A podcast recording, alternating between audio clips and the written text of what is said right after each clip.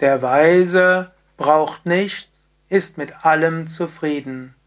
Kommentar zum 541. Vers vom Vivekachudamani von Shankara. Der Weise mag nackt sein oder bekleidet.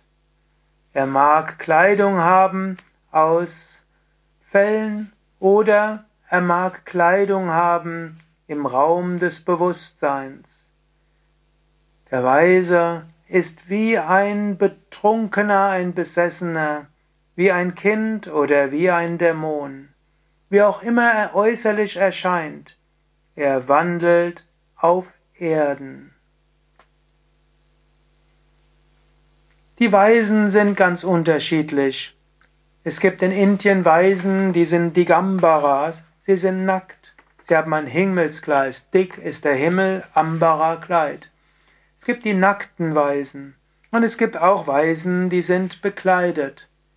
Manche haben baumwollene Kleidung und manche haben Tierhäute. Gut, als Veganer finde ich es natürlich nicht gut, Tierhäute zu haben, aber in früheren Zeiten hieß Tierhäute ja nicht, dass man ein Tier getötet hat, um die Tierhäute zu haben, sondern ein natürlich verendetes Tier, da kann man die Tierhäute verwenden. Man befindet sich immer im Raum des Bewusstseins. Und manche Weisen sind wie ein Betrunkener, ein Besessener. Sie sind scheinbar irgendwie wie verrückt. Andere sind wie ein Kind und wieder andere erscheinen wie ein Dämon, weil sie sich nicht sauber halten und so weiter. Aber egal, was die äußere Gestalt eines Weisen sind, das Wichtige ist die Gottverwirklichung. Und auch das kann dir helfen.